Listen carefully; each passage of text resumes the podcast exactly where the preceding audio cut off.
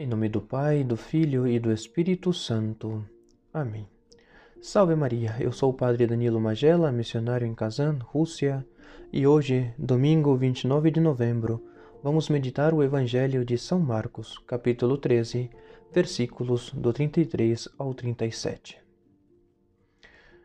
No Evangelho de hoje, Cristo nos pede para estarmos atentos, sempre em alerta, pois não sabemos quando virá o dono da casa e mais vale que nos encontre despertos e vigiando.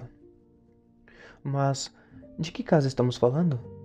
Da casa chamada alma, onde se encontram todos os nossos bens mais preciosos, o amor de Deus e ao próximo, a graça de Deus recebida no batismo e conservada e revigorada com a confissão e a comunhão.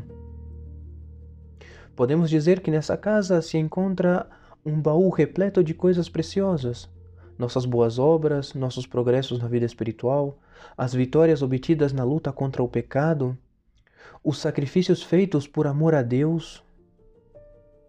Mas não faltam inimigos que, sabendo da preciosidade e valor das coisas que ali estão guardadas, querem entrar para roubá-las, e por isso fazem de tudo para distrair a atenção do guardião desta casa. O ladrão atua tentando colocar o entorpecente da inveja, a violência do ódio e rancor, dentre outras coisas que servem a tirar a atenção e baixar a guarda daquele que foi posto ali para proteger a casa. Por isso, estejamos sempre em alerta. Não seja que o dono da casa chegue e nos encontre entorpecidos, sem reação.